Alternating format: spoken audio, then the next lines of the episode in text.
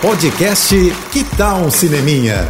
Dicas e curiosidades sobre o que está rolando nas telonas, com Renata Boldrini. A turma que está se preparando para o Oscar, a boa notícia é que hoje chega aos cinemas o último concorrente da lista de melhor filme, Drive My Car. Ele é o candidato japonês, né, que concorre não apenas na categoria principal, como também na de melhor filme internacional. Essa é a primeira vez que um filme do Japão consegue essa façanha de integrar a lista do prêmio de melhor filme no Oscar. E é muito merecido que ele esteja ali. Ele conta a história de um ator e diretor de teatro teatro, ainda em processo de aceitação e entendimento pela perda da esposa que aconteceu alguns anos antes. Drive My Car é, trata de aceitação, recomeço, perdas e reconexões e de uma forma muito sensível, muito natural. O filme tem três horas de duração, tá? Mas acredite, você não vai sentir passar. E é uma preciosidade de história e de atuações. Saiu ano passado do Festival de Cannes com três prêmios, entre eles o de melhor roteiro.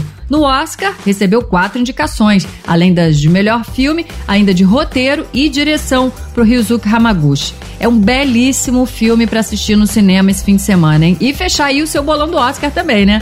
É isso. Mais dicas lá no meu Instagram, arroba Renata Boldrini. Tô indo, mas eu volto. Sou Renata Boldrini, com as notícias do cinema. Hashtag Juntos pelo Cinema. Apoio JBFM.